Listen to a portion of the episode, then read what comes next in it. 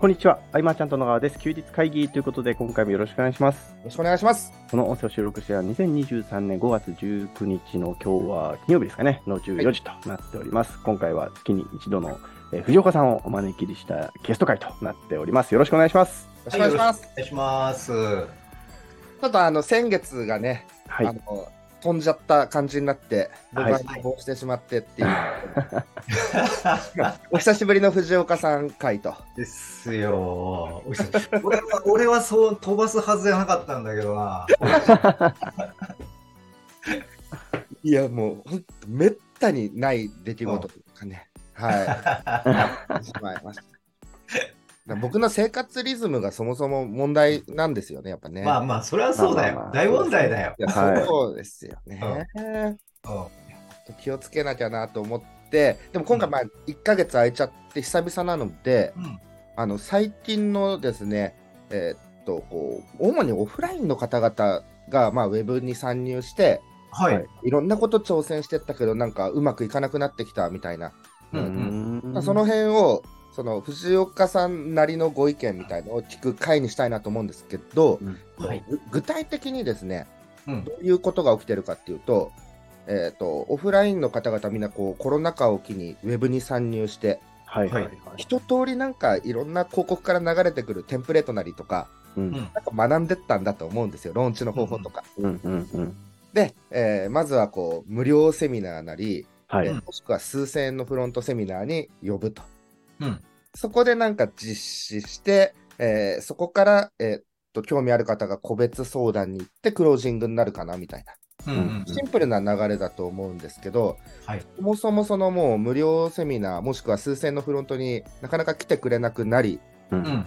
実際に、えー、とセミナーに参加してくれる方、無料だとしたら、うん着席率みたいのがすごい減ってったりとか、ああ、してるね。うん。で、個別相談が決まらなくなってきたみたいな。うんううん。ん。っていうのがまあ増えてきているとうんはいいうとこで、まあ、いろんな問題はあると思うんですよ、もう。うんそもそも商品自体の魅力とか、ちょっと古くなってたりとか、うんアッ必要なんじゃないかとか、いろんなとこあると思うんですけど、こういう方々に対して、まあ僕がいろいろこう意見をアドバイスとかもしてきたわけですけど、はい。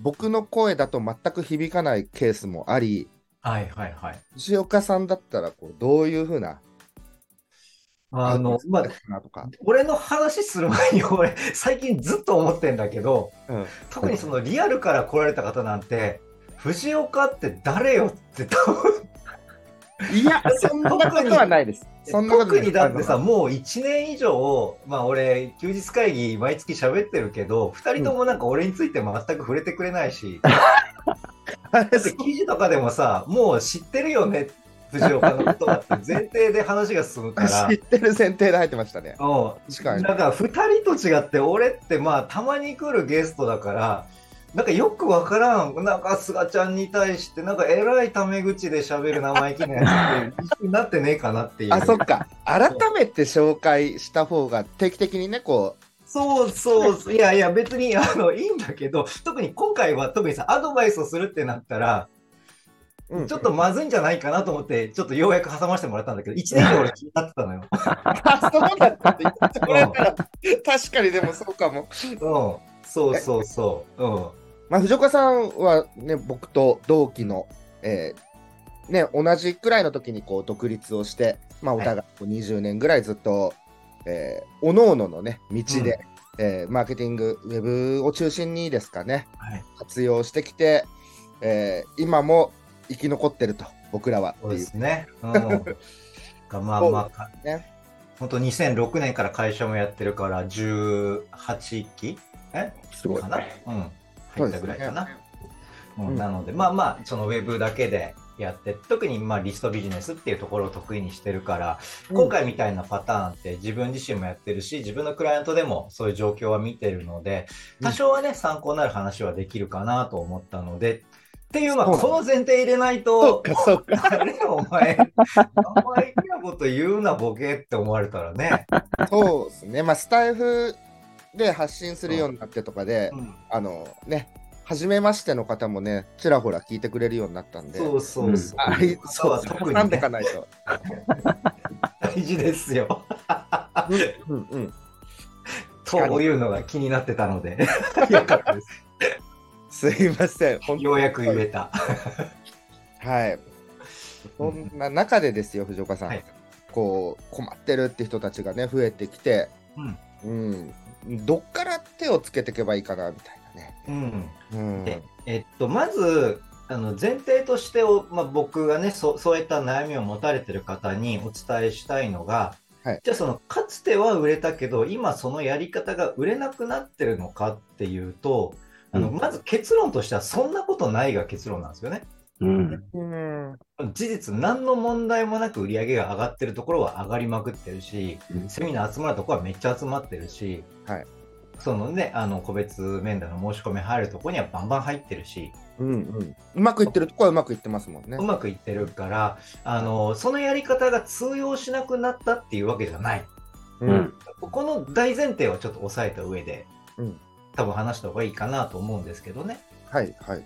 うん、でその上で感じるのがあ要はもうそうだなちょっとね限られた時間なので端的に言うと、はいこうなんだろうその時代に合ってちゃんとスライドさせていってないというか調整をしてないうん。うんうん。多分そのコロナ前から言ってることとやってることはほぼほぼコピペでやってんだろうなっていう人が大体そのパターンなのよ、うん。俺が知る限り。うん。うん。うん確かに。のがね、まあそその悩まれてる方がどのタイミングで始めてどれぐらいやってでどれぐらい落ちてるのかっていうところはねあの人によりけりだとは思うんだけれどもうん。多分あのその辺の微調整をしてない、う。うんんうんううん。んやっぱその辺の時代によって変わるじゃないですか、うん。ありますね。うん。まあ、そのチューニングができてないんだろうなっていうところでうんうんでそれがその発信してる対象なのかペルソナなのかうん。あとは、じゃあ自分自身がその何年か時間が経つことで見られ方が変わってる？ううんん。そうだな、俺と菅ちゃんとかの例で分かりやすいとこで言えば、例えばはい駆け出しの頃の俺とか菅ちゃんがうんうん。メッセージを発するんだったら、うんなんか今から頑張っていこうぜ感の、うん。うんこれは今ちょうど真っ最初に上がってるからっていう、なんか、うんうん。見るやつらぶつぶそうぜみたいなね、そうですね。無情感満載で、わーってたのって、はい。多分今からの人たちはそういう発信で、で、ターゲットも、じゃあ同じように、こうね、なのし上がりたいみたいなうん。人らに対してっていうのが、すごくストレートにはまりやすかったけれども、うんじゃあさっき言ったように、俺はもう18年会社やってて、うんなんだかんだで、まあ、紆余曲折ありながらも生き残ってる。まあ、菅ちゃんにしても、まあまあ、おね、あんまめ認めたかないけど、お互いちょっとベテラン勢にちょっとね、入ってきたというか、ねはい。いつしか。うん。しかっていうところの中でじゃあそんなやつがこう今からのし上がろうぜ感満載の当時のメッセージ感ではいはい。たらお前が言うなになる、なりますね。うん説得力がないというか現実味がない、うん。うん。それあんただからできるけどになっちゃうのね、ああ、そうです。うん。うん、それを長いことやってるとっていうとやっぱ発信するメッセージをチューニングしていかないとうん。うん、でいけなくなるっていう感じで、まあ、うんここから先はね、その聞かれ個別のあの話を聞かないと具体的なアドバイスはできないんだけれども、うん。こんな感じで一つのこと、同じようななんか情報を伝えていくにしても、自分の立場も変わってれば、キャリアも変わってれば、そして時代の感覚、流行りしたりっていうのも変わってきてるから、うん。その辺をね、あの、チューニングできてない。で、なんでチューニングできてないかっていうと、まあ、これもね、短い時間なので端的に言うと、絶対的にリサーチが足りてない。うん。うん。そうそうそう。そうですね。うん絶対的にリサーチが足りてなくて、もう周りがどういう風に変えていってるかうん。っていうのを、多分ある時期はちゃんと勉強して、それをね、形にしてやったと思うんだけど、うん。そこで勉強の手を止めてるはずなのよ。これ、うまくいっちゃうと止まっちゃうとかね。うん。うん。そうそうそうそう。ね確かに昔そういえば僕2006年とか7年の頃はうん。なんかこうい業界全体を俯瞰して語るようなことはしてなかったんですよ。はいはいもう、はい。あの竹槍一本で突撃タイプだった、うんうんうんうん。だけど今は確かにこう語ってからとかね、なんか位置は変わってるなとか、はいはいはい。うん、ありますね。ね。だからそういったその自分の立ち位置とかポジションとかによって発信するのも変わってくるだろうし、まあ、それ以外もね、もちろんそのオファーの仕方の流れっていうのトレンドもね変わってくるだろうから、うん、うん、ちょっとした言い回し変えるだけで全然変わるし、じゃあ、うん。その集客するための媒体を変えるだけで全然変わるし、費用対効果も変わってくるしとか、うん、うん、うん、ううんん。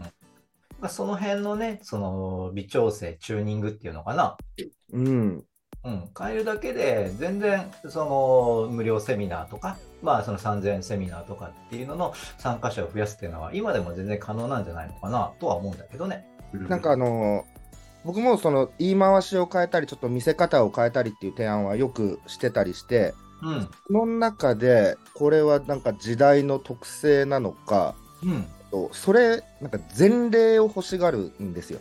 はいはいはいはい。うん。なんかそこで踏み出せないみたいな。うん。うん。だからまあ、また突出しないでこう目立たず埋もれてっちゃうのかなみたいなことになっちゃうと思うんですけどね。この前例のない挑戦っていうんですかね。うんこうここに踏み出してほしいななんて思いながらも。うん。あーだから、なんだろうな、そこに関しては、もう通用しない時代だなって俺はもう思ってる。うんうんうん。うん、その感覚が。あ要はね、あの、他の人とかでもよく言ってる話なんだけれども、例えば、もう今はもう大ヒットしてるものしか見に行かないみたいな。あ。う。うんん。あだから、スラムダンクもヒットしてるから見に行く。で、また売り上げ上がっていくとか。うんうんうん。今のコナンの映画とかも、もう全部内容分かってるけど、このパターンだなって分かってるから行くとか。うん。うん。だから、こう、新しい話みたいなね、ストーリーみたいなの、なかなかそういうところに足が向かない。うんうん。少なくともめちゃめちゃコストがかかる。うん。うん。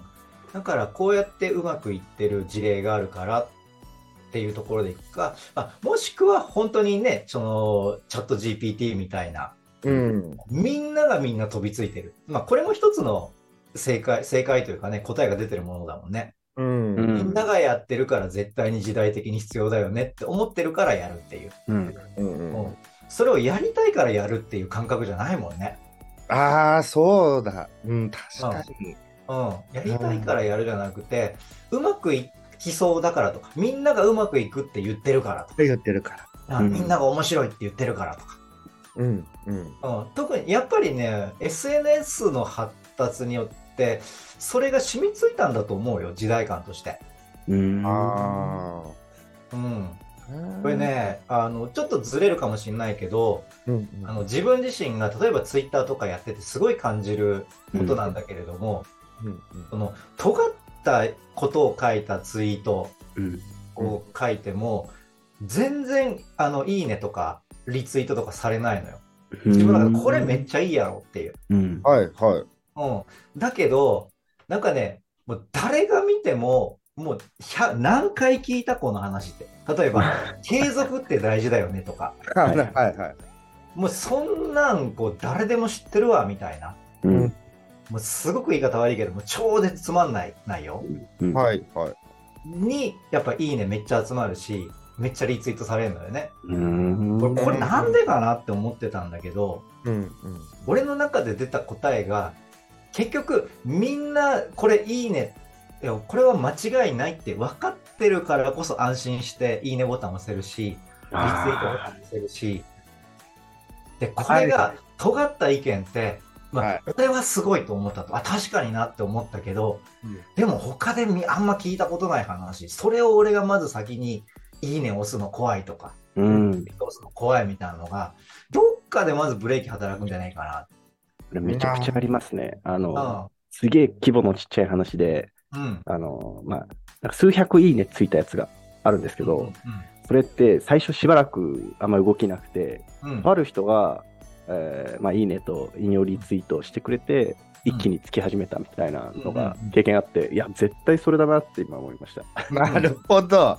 これいいね押していいんだな、みたいな、うん 起爆剤みたいな人いたなと思って。そうそうそうそうだ。この人がいいって言うからいいみたいなね。うん。うん。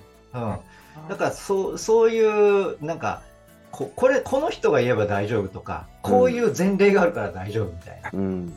ていう保証がないと一歩踏み出せないっていう時代なんだろうな、うん。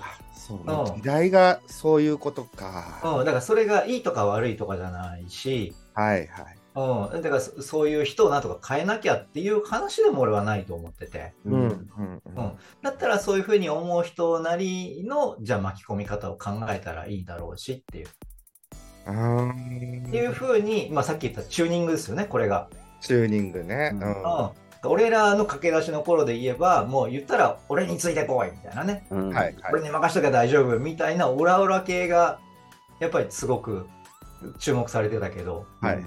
そうじゃないもんね。う うん。ん。うん確かにな。そううか。んチューニングの、もう仕方がそういうふうにね。うんなるほど。そこのなんか時代の空気感を読み違えてる人がどんどん筋が取れなくなっていってる気がする。うーん。うん。なんかな、令和じゃなくて、まあ平成の価値観で止まってるというか。うんうんうんうんううん。まあちょっと偉そうに言うとそんな感覚ですね。うん。ああ、いや、これは皆さん聞いててどうでしょうかね。うんチューニング。う。うんん。時代に即して変えていかなきゃいけないと。うん。ね。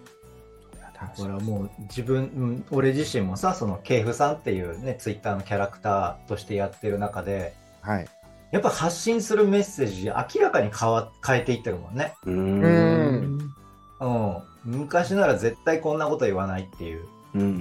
うん。うん、ことをやっぱ言うようにしてるし、うん、その中でどうやって本当に伝えたいことを織り交ぜようかなっていう、その工夫かな。う。うんん。うん。やってるし。で、この方々の特徴の一つに、うん。と終わっなんか、その時はまあ、その広告とか出してて、まあ、うん LINE 登録なり、メルマガ登録なりをしていくんですけど、はい。プロモーションが終わったらそのリストを捨てちゃってるんですよね。もったいない。うん。そうなんですよ。うなんか。なんか、そういう感覚になっちゃってる方も多いなという。特に LINE で集めてる人そうっすね。ううんん。露骨にそうだなって思プロも終わって、もう全部終了みたいな。う。うん。ここね、非常にもったいないところで、う。うんん。うん。でももうその、自分が売りたいと思ったことに興味持ってもらえなかったんだから終わりでしょみたいになっちゃってる。うん。うん。うん。ねえそれめちゃめちゃもったいなくて、うん。例えば、そうだな、あのー先月かな、その4月の頭ぐらいに、ちょっと自分のハウスリスト向けに、うん。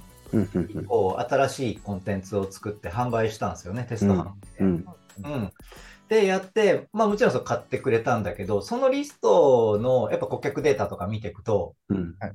その、過去に買ったのが、例えばその2006年とかから買ってくれてる人みたいなのが、うんやっぱ今回買ってくれてたりして。うんなんかやっぱりそうやってもう十何年？だから17年お客さんでいてくれるわけじゃん。うん。うん。だからそそういったね、うんやっぱどんどん LTV が上がっていくというか、うん。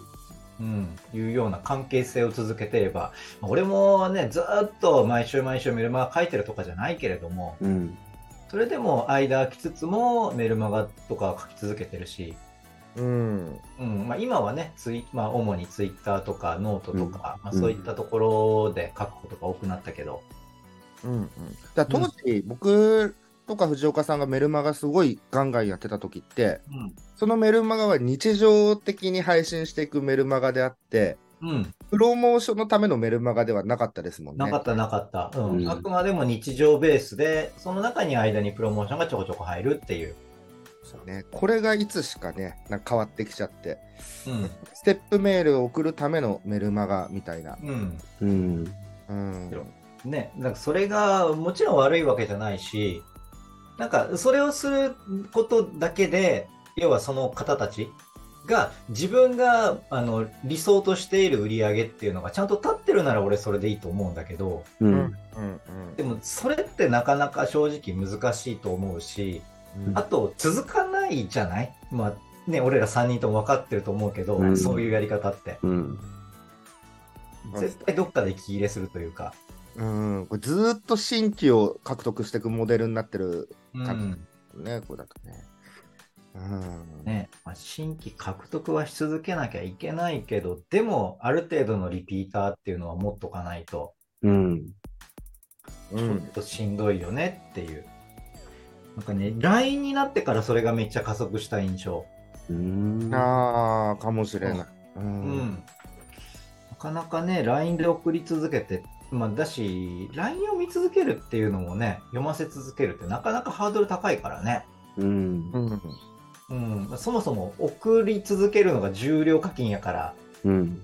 うん。めっちゃ金かかるっていうのでね、うん。えそこが腰が重くて、いやー、今月ちょっとこれ以上送るとみたいな感じでストップしてっていう機会損失？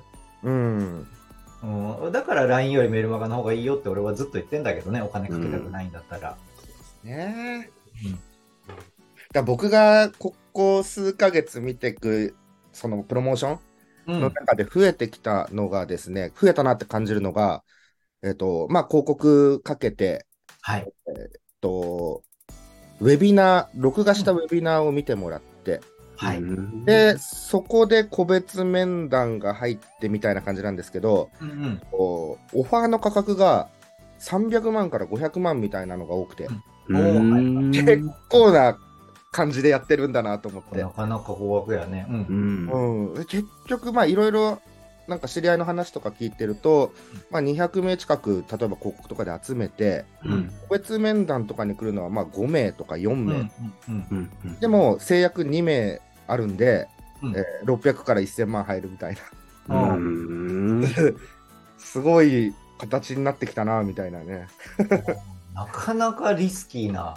すごいっすよね、これもね。もうな何を売ってんの、うんそれって思うけど。これね、何売ってるかよくわかんないんですよ、なんか。うんなんか家売ってるとか、車売ってるとかならその価格わかんだけど、まあ、家なら安すぎるか。300から500万ね 車売ってるとかならわかんだけど、これも、でも元をたどってったんですよ、その興味あるんで、たどってったら、えー当時、まあ、僕とか藤岡さんがそっちには行きたくないなみたいな、ああ、はいはいはい。ような、ものすごいこう派手なローンチをしてるのが、うんうんうんえー一番のバックにいましたね。うん。ね。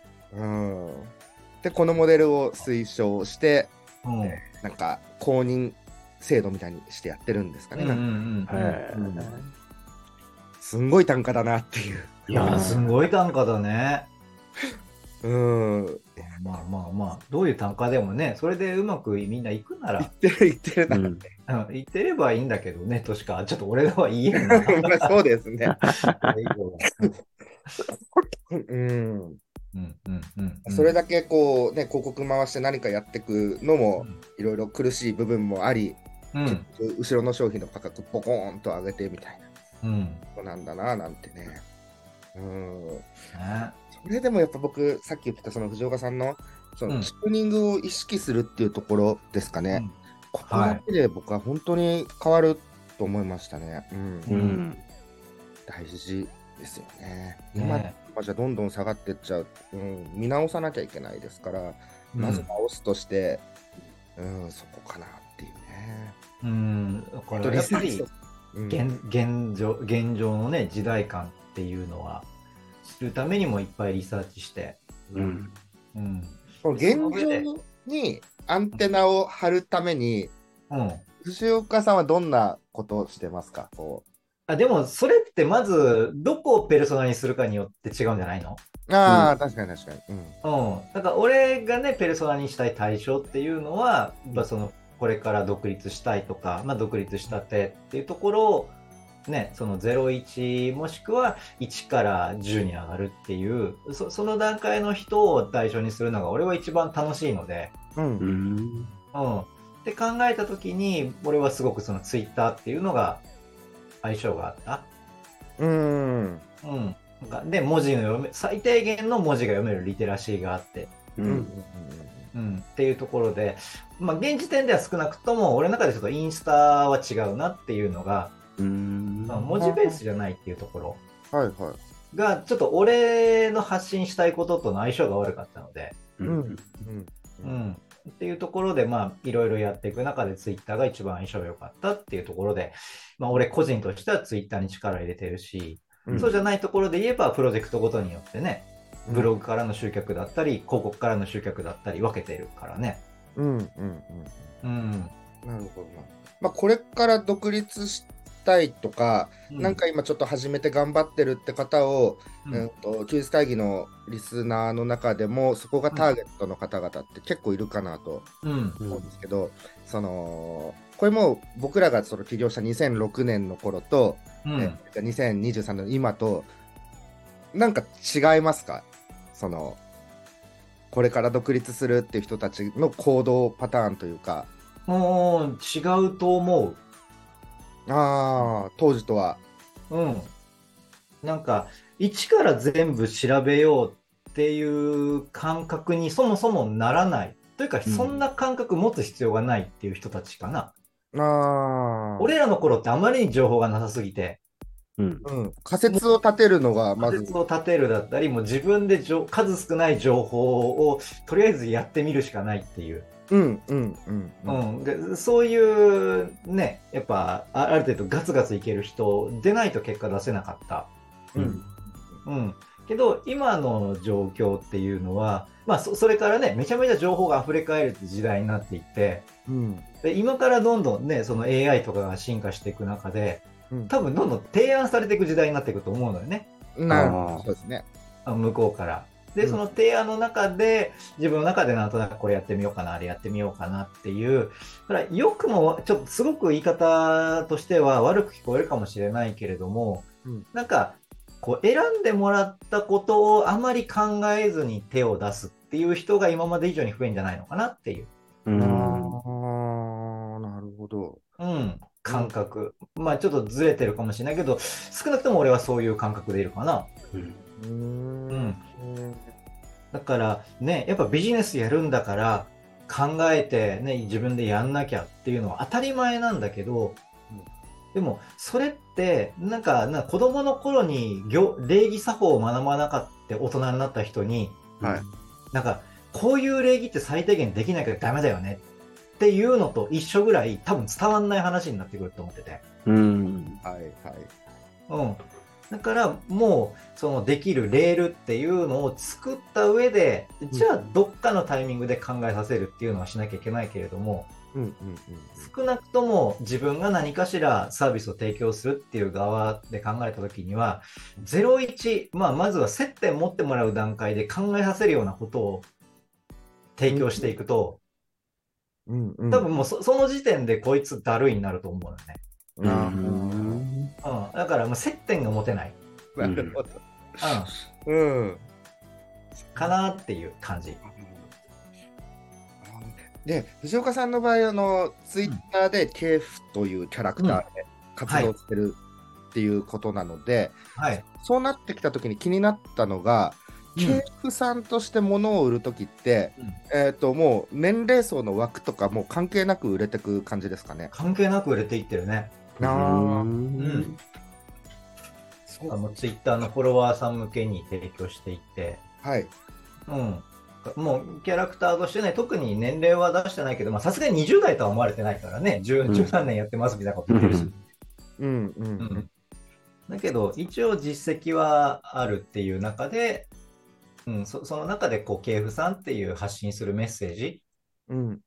うん、なんかどっちかっていうと、ね、こうきょ割と優しめのキャラクターだと思うので、うんうんうん、藤岡さんどっちかっていうときつめだからね。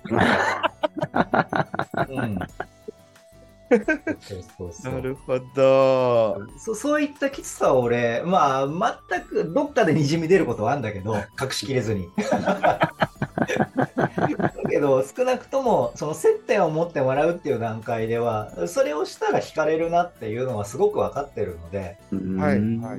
うん。やっぱまずは優しく、ね、そそんな難しいことを言わずにっていう、うんうん。うん、のは心がけてるかな。まあ、まだ足らないんだけどね、それでも。うんいや、やっぱ僕、普通にこう、実名で顔出しでとか、そういう形でやってると、とまあ、必然と、まあ、顔出ししてる人そうだと思うんですけど、うん前後10歳ぐらいの方々が対象になりやすいというか、うんうんうんうん年齢層が。うん。だから20代のお客さんとか僕いなくなってきてますね。おーあ全然いるよ。あーやっぱそこはキャラクターっていうところの、なんかね、うん。やっぱまあアイコンとかキャラクターとかうん。名前から出てくる印象とかうんうん。っていうところでなんか写真で判断されないっていうのは大きいなって思う。ああ。まあそれはわざとやったしね。あ。うん。うん。うん。キャラクター。う。うんうんいや、このキャラクターの魅力に、いようやく僕もどんどんこう、腑に落ちてきたというか、なるほど。ううん。んもうだいぶ前ですもんね。3年前に俺系譜で行くって決めて、そうですようんね。多分その頃からこうな、こういう時代になるからっていうので、俺らの影響力なんてどんどんなくなっていくからって話を多分昔したと思うのよ。うん。うん。うんうんうんうん。うんだからもう年齢で切り捨てられると。あ、神田正則さんの話俺昔したっけな。ああ、した、した、した、しましたね。うんはい。あの神田正則さんっていうカリスマ経営者でも、やっぱりもう20代にはもう届かないっていううん。話を昔したと思うんだけど、うんうんうんうん。うんだってあの神田正則さんですらよ。マーケティングの神と言われる。うん。なんか、あの、田久保さんがインタビュアーで、神田さんがゲストで来てて、うんすごい時代になったなと思いましたけど、うん すごいなーってね。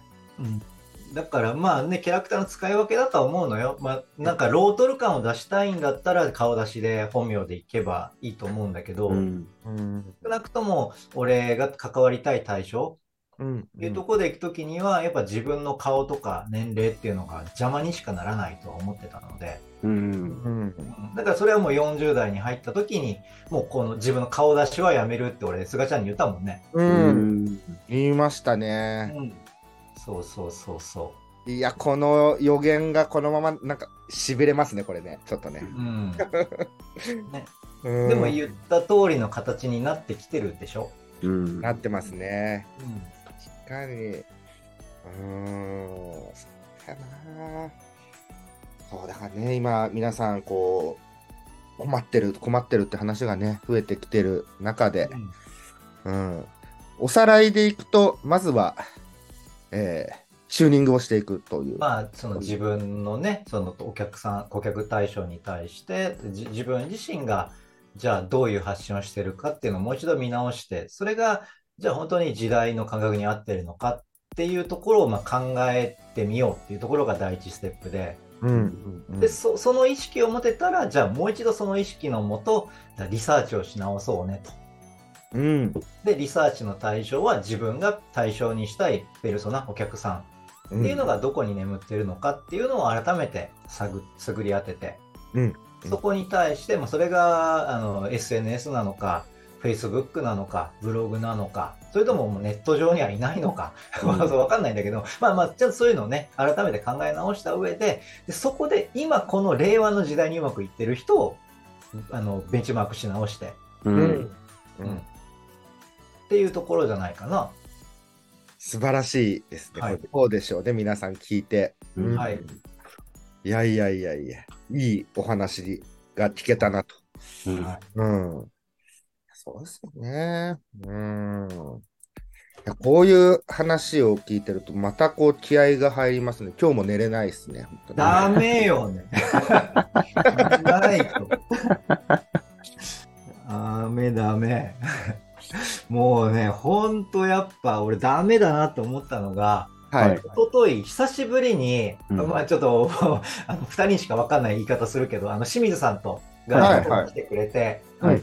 で、もう今日ちょっと昼から飲もうぜって話で、うんはいはいはい。久しぶりに昼の3時から、まあ、僕ブリティッシュバー行って、飲んだくれて、で、まあ、店を1軒、2軒って変えていって、まあ、途中ね、あの、時計田さんとかと合流したりしながら、はい。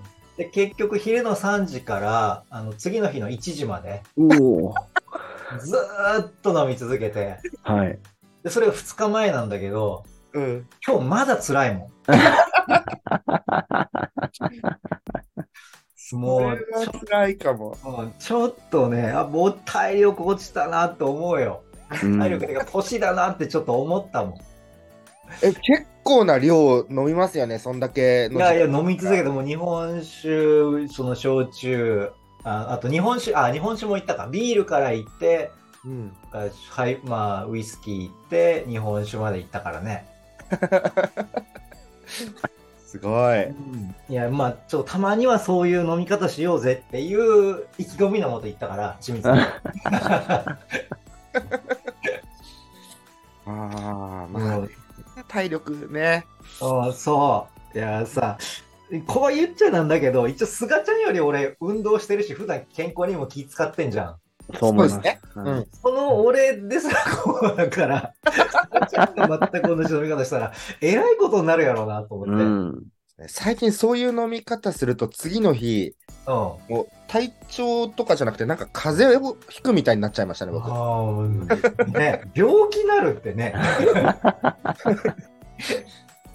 だからやっぱね、ダメなんだよ、さっきも最初、途中も言ったけどさ、20代の頃の戦い方しちゃダメなんだって、俺ら。本当に。本当にそう。そう。そろそろそこ受け入れようぜ。入れないと。え永遠の少年かもしらんけどさ。そろそろもう永遠の少年をかもう気取るのやめた方がいいよ。うん本当についていけなくなってる、体は。もうほんとね、良くないというか、そうそこ、やっぱね、そあ、そうそう。だえ今日大丈夫？もうちょっと喋っても。あ、大丈夫ですね。あ大丈夫？あ この間、それこそその同期のね、あ時枝さんと喋ってたんだけど、うん菅ちゃんの話になって、なった時に、はいいやー、あの男はもう、あの男がこうトップにいるから、もうマーチャントクラブは不健康な集まりになってるよなっていう。そうかもしれないリズムがあって、マーチャントクラブのって。背中見せてる男がまずいっていう。健康に関しては。まあ、ビジネスはすごいかもしらんがっていう。ね健康面っていうのをね、うん軽視しすぎてきたなっていう。そうそうそう。だからもう菅ちゃんだけじゃなくて、そこに影響される人が絶対出てくるから、よくないよねって話をうん。してたのよ。うん。なあみんなしっかりしなきゃいけないし。う。うんんまあね、かでもこうやって言ってるけど、多分もうむ無理じゃん。自分の意思でって、菅ちゃんって。うん。僕はそうなんですよ。パソコンがシャットダウンされるとか、もうつかなくなるとか、あそんな仕組みがない限り無理ですね。あ無理だし、うんあとね、俺一個ままずいというか、まあはこれはね、あの、マーチャントクラブのあの支部長とか、い。はいはいあの辺の人らも多分聞いてくれてると思うから言うんだけど、はい。その夜遅くまでこう、菅ちゃんに付き合うなと。ああ。それは大事ですね。うんあの、切り捨てろと。菅智明を。何時以降は。あの、構ってくれると思うから、この男はないんだと。に、あのー今から、うんズームできる人いますか？とか、うん1時とか2時に投げちゃうこともあります。うん、でしょ？で、そういうのにさ、えっ、と、井口さんとか乗っかるわけでしょ？そうそうそうそうそう。そうだからダメなんだよ。うん、ねそうそう。多分ね、そういうのに、が誰も構ってくれなくなったら、多分ちょっとシュンとするでしょ、うんで。もう寂しくなっちゃいます。うん、寂しくなるでしょ？はいでも、なんか昼間しか構ってくれなくなったら、なんとかそこに起きようとするじゃん。うんあ、そうかもしれない。夜構ってくれる人が残ってるからダメなんだよ、マーチャントクラブはそうですね。そうですね。ああ、そうかも。だからね、あの、これはもう菅ちゃんに言っても俺しょうがないって分かったから、これを今聞いてる、休日会議をきっと聞いてるだろう、井口さんをはじめ、そうですね。井口さんをはじめとした、あの、まあ、支部をね、やられてる方たちに俺は強く提案したい。こ の確かに菅ちゃんをね、本当長く元気でいてほしいんであれば、あの、夜の菅を切り捨てろと。あの彼の健康のために。あれですよ、あの、田原さん。うん。田原さんはもう夜遅くというのはね、もう難しいっていう。一緒になった感じですね、確かに。うんうんうん。うん10時、10、まあ、日をまたぐなんてことはないですもんね、もうね、うんうんうんうん。うん。まあね、そこは子子供のこともあるだろうからね。そうっすね。うん。だからそうやって、うんこう、どんどんどんどんこう、すがちゃんを、なんか夜起きてくメリットをなくしていけばいいんだっていうね。うん。周りからうん起きてる意味がないっていう状況に。その外堀から埋められるの確かに。埋められて 寂しくさせたら、うん。で、なんかこう、集まりを昼前とかに持っていくようにするそうですね。10時とかからね、始まればいいんじゃないですかね。っていうふうに、あの、支部の環境がなっていけば、多分、すがちゃんの生活リズムもちょっとマシになるんじゃねえのかなと。うん。これはもう、うん、俺、すがちゃんに言うの諦めたから、うん。あのこの音声を通して、あの、支部の方たちに俺今言ってる。そうですね。うん。あと福岡だと松岡由香さんとかだうんと、うんうんうん。えっ、と、こう、打ち合わせのになると、まあ、うん午前中とか午後1時とか、ううん時間なんですよ。あ、いいじゃゃないですか。ではいあの、早めに僕寝ることもあるし、うんうんとか、確かに健康かも。うん、だからみ,、うん。みんながそういう風になれば、まあうん。もちろんね、仕事が普段あってっていう方が全員が全員ね、午前中とか昼一とか無理かもしれないけど、うん。でも早めの時間とか、はいはい。うん、にしないと、で、また夜1時にさ、なんかアイデア浮かんだら、それは寝れるわけないよ。うん。寝れない。うんうんそうですね。ブレストとかか始めちゃうとかね、やってそう。そう、だからもう絶対俺夜9時以降に仕事のこと考えないようにしてるもああ、素晴らしいですん。ね。そうか、まあそうですうよ、ね。ん、だからね、やっぱもう環境、要はもう、支部、あ支部というか、うんあのマーチャントクラブの、要はか幹部メンバーって言えばいいのかな、うんうんうんの協力うん。だと思う。いや、じゃないとさ、いもう何度も言うけど、結構シャレにならんと俺は思っててね。いや、そうですよ。本当倒れる可能性うん絶対あるからっていうか、絶対倒れるからさ。そうですよ。失ってからじゃ、ちょっと戻せないですから。だからそうなった時さ、俺、これも聞いてるだろうね、マーチャントクラブのね、し支部というかね、やってる方に言うけど、それで菅ちゃん倒れたら、お前らのせいでもあるかなって。いやいや、ね。そうですね。言うよ。う。うんん。うん。お前倒れさせたのお前らのせいだからなって。うん。よし。俺は止めたぞと。昼イベント。うん。昼にイベントするってことも、やっぱ僕自身が提案することはあんまなくて、う。ん。うん。例えば、なんか日中にね、こう、ライブやるとか、やってる方いらっしゃいますけど、はいはい。やったことないですもんね。なんか、うん昼に何かやるとか。また新しい人と出会えるかもしれないまあ、普段ね、違う人とか、うん。あとは、やっぱり特に女性とか、うん。うん接点を持つんだったら、なかなかね、よ夜遅めの時間っていうのはうん。難しい方が多いよね。そうっすよね。うん。うんあ、ちなみに、ちょっと話それるんですけど、ほいほい。藤岡さん、あの、プロモーションで例えば、ライブセミナーとかあるときとかって、うん。ななん何時開催とかにしてます？なんか。ああ、そうやね。い最近、そのライブセミナーっていう形ではやってないけれども、はい。でもまあ8時もしくは9時が多いかな、夜の。ああ、やっぱライブ。9時はなかなかないか。やっぱ8時かな。うーん。うん。なるほど、なるほど。うん。っていうのが多かったりしたね。うーん。そういうオファーに関しては。うん、うん、うん。ううんまあまあ、僕でも本当、そしたら昼飲み増えそうですね。まあ、そうだね。の飲みってどうよって、こんだけ散々言って飲みってどうよって思 今思ったけど。まあまあ、そこからでいいんじゃない？うん。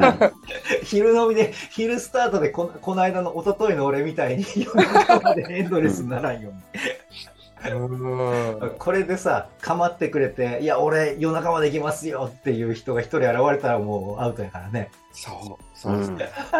絶対付き合うでしょ。いや。なるほど。体調ね。でも、スクワットはね、はい。うん出るんですよ。おあいいいですね。はい。うん。ね回数は本当適当ですけど、うんああ、もういいよ。そんなんでいいよ、全然全然。うんうん。やっぱね、こう、休日会議の収録とかになるとき、うん。1週間に1回やっぱあるんで、うん。うん。なんか、休日会議のネタとして話せることあるかなとか、なんか紐づいてスクワットがあって、ああ、偉いですね。そうそう、1回やれてるって。うん。うん。ね大事大事。ちょっと気をつけようかな。飲みすぎも気をつけなきゃいけないんだよな。そうですね。ね。いや、そう。ほんほんとあの、健康面っていう部分のパラメーターをうん割り振ったコーナーさすぎて、うんいやいや、もう、ここまで来たら多分自分の意思じゃ無理だと思うもん。今よ、本当に死にかけたら別だと思うけど、そうですねギリギリのラインうまでん。でもそれってさ、ちょっと危なすぎるじゃん、賭けとして。そう、そうちょっと手遅れ感ありますよね。遅れ感あるじゃん。はい。でもそうなると思うからさ、このまま行くうと、ん。遅かれ早かれ。頑張っていきたいと思います。まあ、あの、菅ちゃん頑張らなくていいから、これを聞いてるマジま周りがねうんちょっと頑張ってもらえませんか？そうですね。あの、俺協力お願い菅ちゃんの友人として、それをお願いしたいわ。飲み会する時のお店選びとかね、結構大事だと思うんで。とかね。うん、そうそう。うんとっととね、こう夜、ある程度自分たちがもっと飲みたいと思っても、一回菅ちゃんを追っ払うとかね。うん。どうも菅さんはいいんでっていう。うん。寂しい。うん。そうやって寂しいことをね、さしていかないと。うん。はい。こんなところでしょうかね。はい、結構長く喋ったね、今日は。うんうん。いい時間となりましたので、今回の休日会議以上にしたいと思います。えー休日会議に対するご意見、ご感想、ご質問などなど、LINE、えーコメント、レターなどなど、えーお送りいただければと思います。最後までお聞きいただきありがとうございました。ありありがとうございました。